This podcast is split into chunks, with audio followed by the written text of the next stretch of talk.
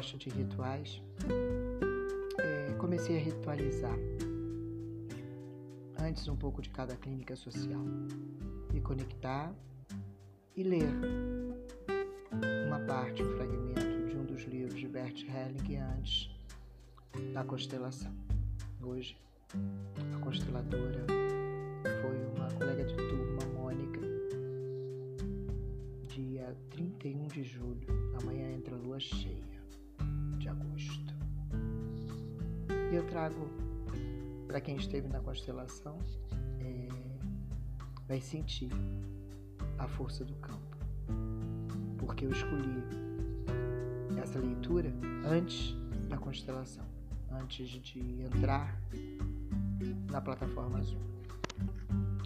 O livro é No Centro Sentimos Levezas, Conferências e Histórias de Bert Helling, página 75. A volta.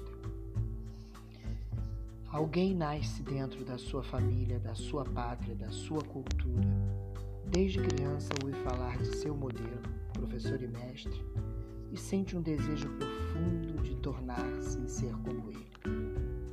Junta-se às pessoas que têm o mesmo propósito, disciplina-se por muitos anos e segue seu grande modelo até tornar-se igual a ele, até que pensa, fala, sente e quer como ele.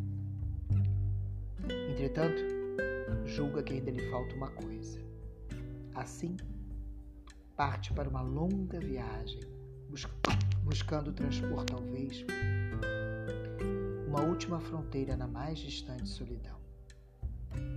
Passa por velhos jardins, há muito abandonados, onde apenas continuam florescendo rosas silvestres.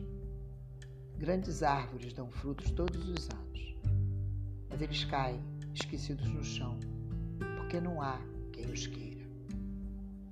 Daí para frente, começa o deserto. O viajante é logo cercado por um vazio desconhecido. Para ele, todas as direções se confundem e as imagens que esporadicamente surgem diante dele são logo reconhecidas como vazias. Caminha ao sabor dos impulsos. Quando já tinha perdido há muito tempo a confiança nos próprios sentidos, à vista diante de si a fonte. Ela borbulha do solo e nele imediatamente se infiltra. Porém, até onde a água, a água alcança, o deserto se converte num paraíso. Olhando em volta, o viajante vê então dois estranhos se aproximarem. Tinham procedido exatamente como ele seguiram seus próprios modelos até se tornarem iguais a eles. Partiram igualmente para uma longa viagem, buscando transpor talvez uma última fronteira na solidão deserta.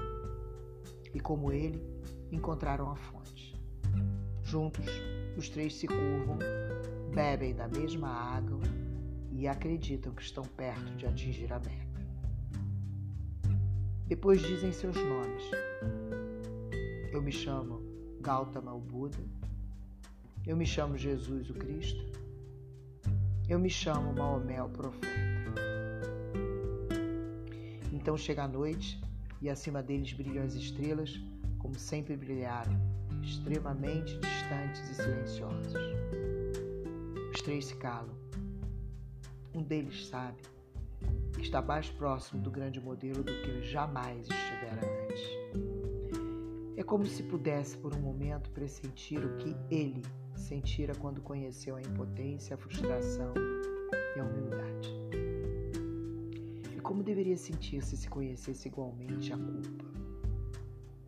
E julgou ouvi-lo dizer: Se vocês me esquecessem, eu teria paz.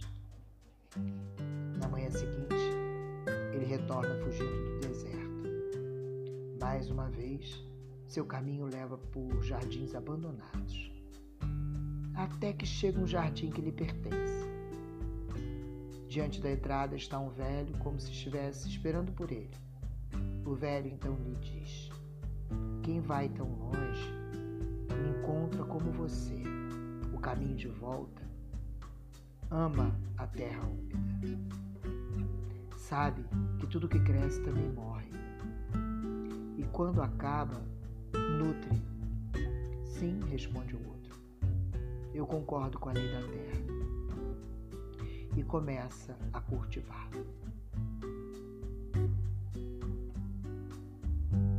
O vazio. Alguns discípulos deixaram o mestre e, ao voltarem para casa, perguntaram-se decepcionados: O que fomos buscar com ele? Um deles comentou: Embarcamos cegamente num coche que um cocheiro cego com cavalos cego cegamente tocava para frente. Mas nós mesmos, como os cegos, andássemos tateando, ao chegar à beira do abismo, talvez percebêssemos que nossa bengala, o vazio. As imagens claras os mitos claros fazem parte da obscuridade da mente que o herói supera em seu caminho para não perder a cabeça. As imagens que atuam são